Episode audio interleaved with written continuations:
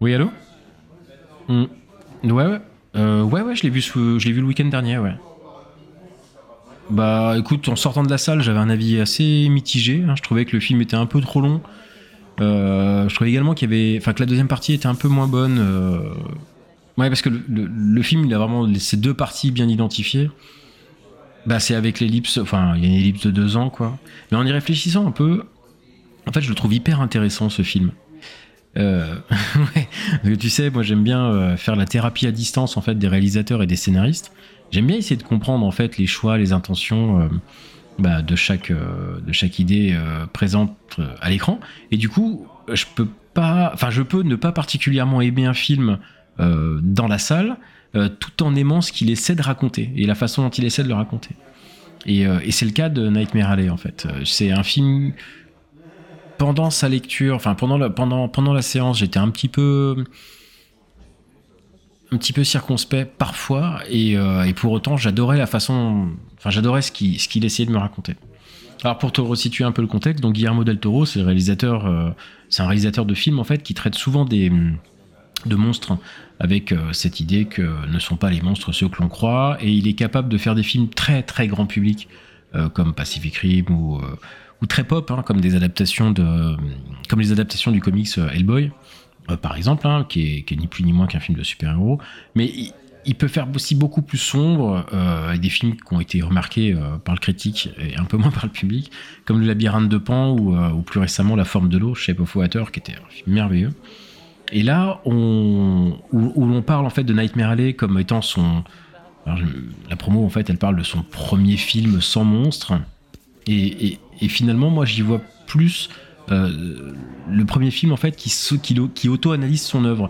C'est pour moi, c'est le, premier film qui qui regarde euh, qui regarde la filmographie de Guillermo del Toro et qui a une approche analytique autour de ça, comme une gigantesque analyse euh, donc de son propre cinéma. Euh, De, ses espoirs, de ses faiblesses, enfin des espoirs euh, qui- qu'il a pu avoir, de ses faiblesses, et ça raconte, de mon, point de vue, ça raconte un peu son parcours. Alors le film euh, en lui-même, c'est une adaptation d'un roman éponyme de William Gresham qui a été publié en 46 et qui a déjà été adapté plusieurs fois au cinéma. C'est vraiment un film noir avec tous les codes du film noir hollywoodien, euh, grim gritty comme on dit, avec une esthétique Bon, c'est implacable, hein, la photo elle est splendide, il y a des jeux de contraste partout, c'est superbe, il y a de la fumée, de la pluie, euh, euh, des réflexions, de lumière, enfin c'est, c'est, splendide, visuellement c'est incroyable, le héros est, il est taciturne et mystérieux comme dans un film noir, etc. Et de ce point de vue-là, en fait, c'est vraiment un sans faute.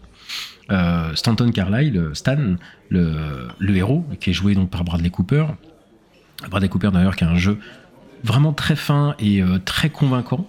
Euh, il passe par vraiment beaucoup de facettes et c'est assez intéressant. Bon bref, de toute façon on savait qu'un ce mec était un, un bon acteur, mais disons que voilà, c'est confirmé, enfin c'est confirmé, même pas, on le sait, c'était déjà confirmé. Mais bon, toujours est-il qu'il va se retrouver employé, donc euh, ce personnage, dans une fête foraine, Euh, et il va faire la rencontre d'une fille dont il va irrémédiablement tomber amoureux. Et il va tomber, il va, il va rencontrer également un vieux magicien ou plutôt un espèce de début de mentaliste euh, qui va lui apprendre euh, les principes de base.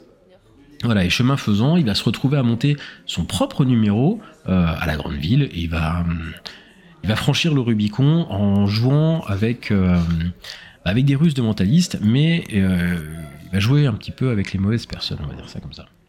Et tout cela, en fait, ça me fait énormément penser en fait à un cinéaste, en l'occurrence, en l'occurrence c'est Guillermo de- del Toro, qui va, euh, qui va voler les trucs d'un autre, qui va progressivement avoir beaucoup de succès, euh, qui saura, euh, lui, lui, il saura qu'il est injustifié succès parce qu'il aura piqué ses trucs. Euh, les personnes arnaquées seraient alors euh, les studios, initialement euh, très méfiants, puis très volontaires, jusqu'à ce que l'arnaque soit révélée. Et euh, alors, est-ce que c'est Guillermo del Toro en fait qui vit un, gros syndrome de l'imposteur euh, et qui a voulu crever l'abcès, ou est-ce qu'il a authentiquement, ou est-ce qu'il a authentiquement l'impression euh, d'être un escroc? Je, je sais pas.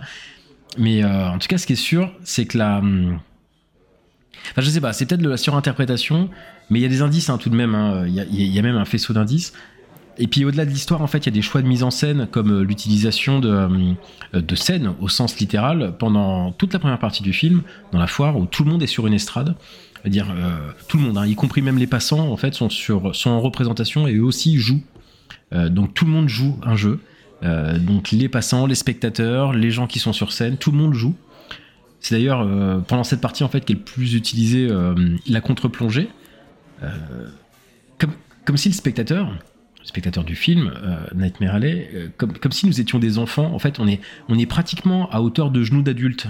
Euh, on est à la fois écrasé et captif dans notre attitude donc, de spectateur passif. Et ça donne au personnage et au décor une emprise sur le spectateur, mais y compris sur la caméra et sur le réalisateur, a fortiori. Enfin bref, je vais pas, je vais pas aller plus loin. faut que tu vois le film. mais si tu vas avec cette idée que c'est un film en fait qui parle peut-être de son rapport au cinéma et euh, au studio de cinéma, euh, bah ça te fera probablement mieux, enfin probablement, j'en sais rien, en tout cas c'est une proposition, ça te fera peut-être mieux accepter les, 2h30 de film. Euh, ou sinon, au pire, tu pourrais te foutre de ma gueule après coup. pour mon argumentation foireuse. Mais dans tous les cas, ouais, tu, peux y aller. Je trouve même que c'est probablement le, le, film de Guillermo del Toro le plus en fait le plus honnête. Je sais pas, j'y vois quelque chose de d'extrêmement personnel et c'est probablement le film. Euh, alors le plus honnête, je sais pas parce que, mais en tout cas j'ai l'impression que c'est le film le plus personnel qu'il ait fait. Hmm. Et j'aime bien, ouais, j'aime bien cette idée-là et notamment l'idée que euh, qu'il n'y ait pas d'artifice. Il y, a, vraiment cet aspect, cet aspect de la, magie n'existe pas. Il y, a quelque chose d'extrêmement cynique en fait. Et si on le rapporte à son cinéma, du coup, je trouve que ça, trouve que c'est très parlant par rapport à sa filmographie. Hmm. Ouais. Ouais, mais moi, je, ce que je vais faire, c'est que je vais lui envoyer un petit texto à Guillermo del Toro pour savoir si, si j'ai visé juste. ouais, bah voilà, bah, dès qu'il me répond, je te dis, hein. Ok Je t'envoie un petit texto toi aussi. Ouais, ça marche. Ça marche. Ouais, bisous. Bisous.